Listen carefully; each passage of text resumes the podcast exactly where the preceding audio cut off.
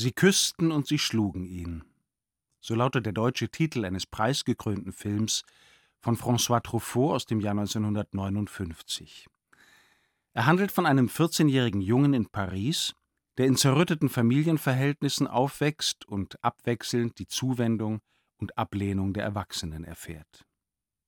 Auch wenn die Geschichte eine ganz andere ist, sie küssten und sie schlugen ihn, wäre auch eine passende Überschrift über den Ereignissen der letzten Tage Jesu. Das wird besonders am gestrigen Palmsonntag deutlich, an dem die Kirche sich diese letzten Tage in Erinnerung ruft. Da wird Jesus bei seinem Einzug in Jerusalem mit dem begeisterten Jubelruf der Menge empfangen. Doch schon wenige Tage später folgt der Karfreitag, an dem Jesus von der aufgepeitschten Menge verworfen und schließlich qualvoll hingerichtet wird. Es muss eine geradezu volksfestliche Stimmung gewesen sein, als Jesus am Palmsonntag auf einem Esel in die Stadt einzog. Die Bibel erzählt, die Menschen hätten die Straße mit ihren Kleidern und mit Zweigen bedeckt.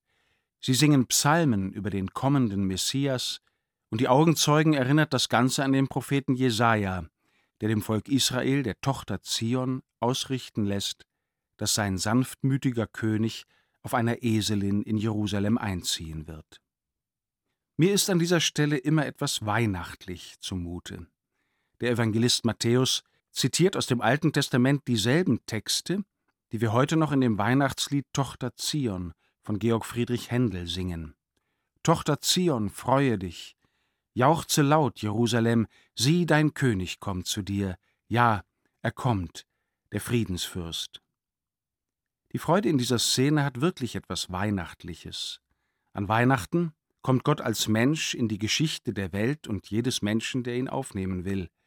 Am Palmsonntag zieht derselbe in die heilige Stadt ein und wird von den Menschen als der erkannt, willkommen geheißen und gefeiert, der ihr Leben wenden kann. In den folgenden Tagen spitzt sich die Lage um Jesus zu, bis er nach der Feier des Abendmahls in einem Garten am Ölberg außerhalb der Stadtmauer verhaftet wird. Während des öffentlichen Prozesses hat sich das Blatt komplett gewendet.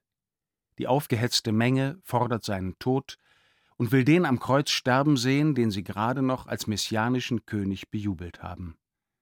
Wie viele davon waren wohl dieselben, die am einen Tag ihre Mäntel vor Jesus auf die Straße gebreitet und aus voller Kehle den Jubelruf Hosanna angestimmt haben und wenig später wutschnaubend seinen Tod forderten. Ich frage mich, wo ich in diesen Tagen gewesen wäre, auch die Jünger haben ja im Laufe dieser Tage alle die Flucht ergriffen, ihn verleugnet oder verraten. Wo hätte ich gestanden, wenn selbst seine Nächsten nicht geblieben sind? Vor einigen Jahren hatte ich in der Zeit vor Ostern eine unruhige Zeit.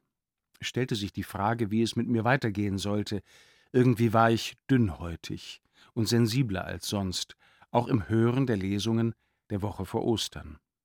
Mir ging alles reichlich nahe, das Hosanna dem Sohne Davids, wie das ans Kreuz mit ihm. Am Karfreitag bei der Verehrung des Kreuzes sah ich dann den nackten Jesus am Kreuz hängen, die Arme weit ausgebreitet, als wollte er mich und die ganze Menschheit umarmen. Sie hatten ihn geküsst und geschlagen, und nun kam es mir so vor, als wäre er es, der mich willkommen heißt, als wäre an diesem tiefsten Punkt seines und unseres Lebens er derjenige, der uns erwartet und ankommen lässt bei ihm, um uns in die Arme zu schließen und uns mitzunehmen in jenes Leben, über das der Tod keine Macht mehr hat.